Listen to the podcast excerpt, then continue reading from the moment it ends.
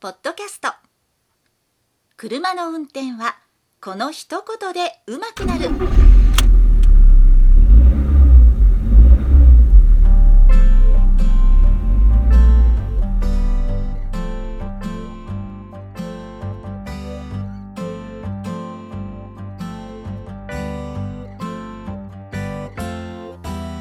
この番組は車の運転に悩めるあなたを応援します。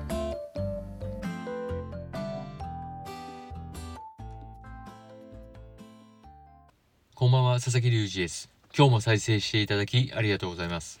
この番組は運転に自信のない方が少しでも運転してみようかなという気になってもらえるための内容をお送りしております。2週間ほど前、健康診断の結果を受けて内科に行ったんです。で、内科に行ってピロリ菌の薬をもらうための胃カメラをしたわけですね。で、その胃カメラを2年前にしたんですけど、その時のイメージがすごいあってその時の苦しいイメージがすごいあって本当に怖くて仕方なかったです。でその胃カメラの仕方っていうのが鼻から入れる胃カメラというのを2年前もやりました。今回もやりました。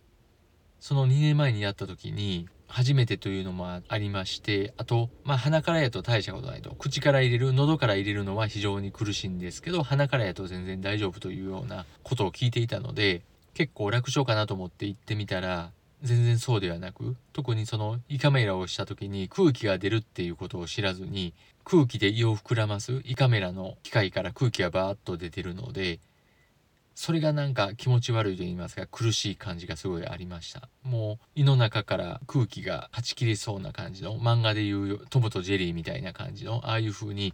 破裂しそうな気持ちになってすごい苦しかったんです。でじゃあ今回はどうかというとすごいそういう苦しいイメージをしていったのでそれもあったのか全然そうではなくあっけなく終わって特に苦痛も感じず確かに空気が出てる感じはあったんですけどその2年前ほど苦しい感じがなくあっという間に終わってすごい楽やったなというふうに思いました。でまあそのピロリ菌の薬だのコレステロールの薬だのを飲んで治療中ということでおそらくまあ体はそれでも数値も元に戻るかなというふうなことで安心して過ごしている状態です。それでは今週のテーマ車の運転で人を嫌いになる時ということについてお話をしていきます。前回か前々回私は運転中人の運転をあまり見ないようにするともちろんその仕事ではなくてプライベートの時に助手席なんかに座って運転をじっと見れば当然嫌な気がすると思うので誰でもなんか見られてるというふうに思ってプレッシャーをかけてるような感じになるので見ないようにしてるんですけど、まあ、それでもやっぱり人の運転を見てすごい嫌やなと思う時があります。でそれは何かっていうとまず運転が苦手とか運転がまあオブラードに続まずに言いますと運転が下手とかいうとで操作ができてないとかいうので嫌いになるなることはありません。で一番嫌やなと思うのは車の運転を見られないように車の運転に集中しないようになんかやたらと喋り出すようなそういう風な人がすごい苦手です。ハンドルを握るとどうしても緊張する。まあ特にそうやって見られているなんて思うと緊張するのはわかるんですけど急にハンドルを握った途端ベラベラ喋り出すような人っているんですね。そういう人が苦手です。でもっと苦手なのがハンドルを握ることですごいそベラベラ喋る内容が悪口周りの車のことを悪く言う聞こえないことをいいことにすごい悪口を言う文句を言うっていうのが本当に苦手です。もう聞くに耐えない感じで返事もしたくなくなってしまいます、まあ、そういったところを見ると嫌いになるというかほんまに幻滅してしまうというところです。であとまあ一般的にありがちなケースとしては今みたいに他の人に文句を言う周りの車に優しさがない周りの歩行者に優しさがないっていうところなんですけど歩行者に対しても道を譲らないとかあとはすごい邪魔者扱いしてすごい文句を言うクラクションを鳴らすと。そういったところを見ると幻滅する人が多いと思います。特にこれは女の人が男の人を見る時まあその逆も当然あると思うんですけどやっぱり今の時代であってもハンドルを握る運転を担当するのは男の人が多いと思いますから100%ではないんですけどやはりどちらかといえば男の人の方が運転が好き。女の人は運転がまあ嫌いというかしたくないと。いう風なところですから女の人が運転を見てるとした時にやっぱりその運運転のうまい下手とか慣れてる慣れてないということよりもそういったところが大事になってくると思います。運転が慣れてないなりに丁寧に運転をするとか他の人に譲ってあげる。というのは全然ありだと思います。ただまああまりにもこう頼りなさすぎて交通ルールをあまり知らないとかで頼れないのが出てしまいすぎるとそれはやっぱりマイナスやと思いますけどもそうではなく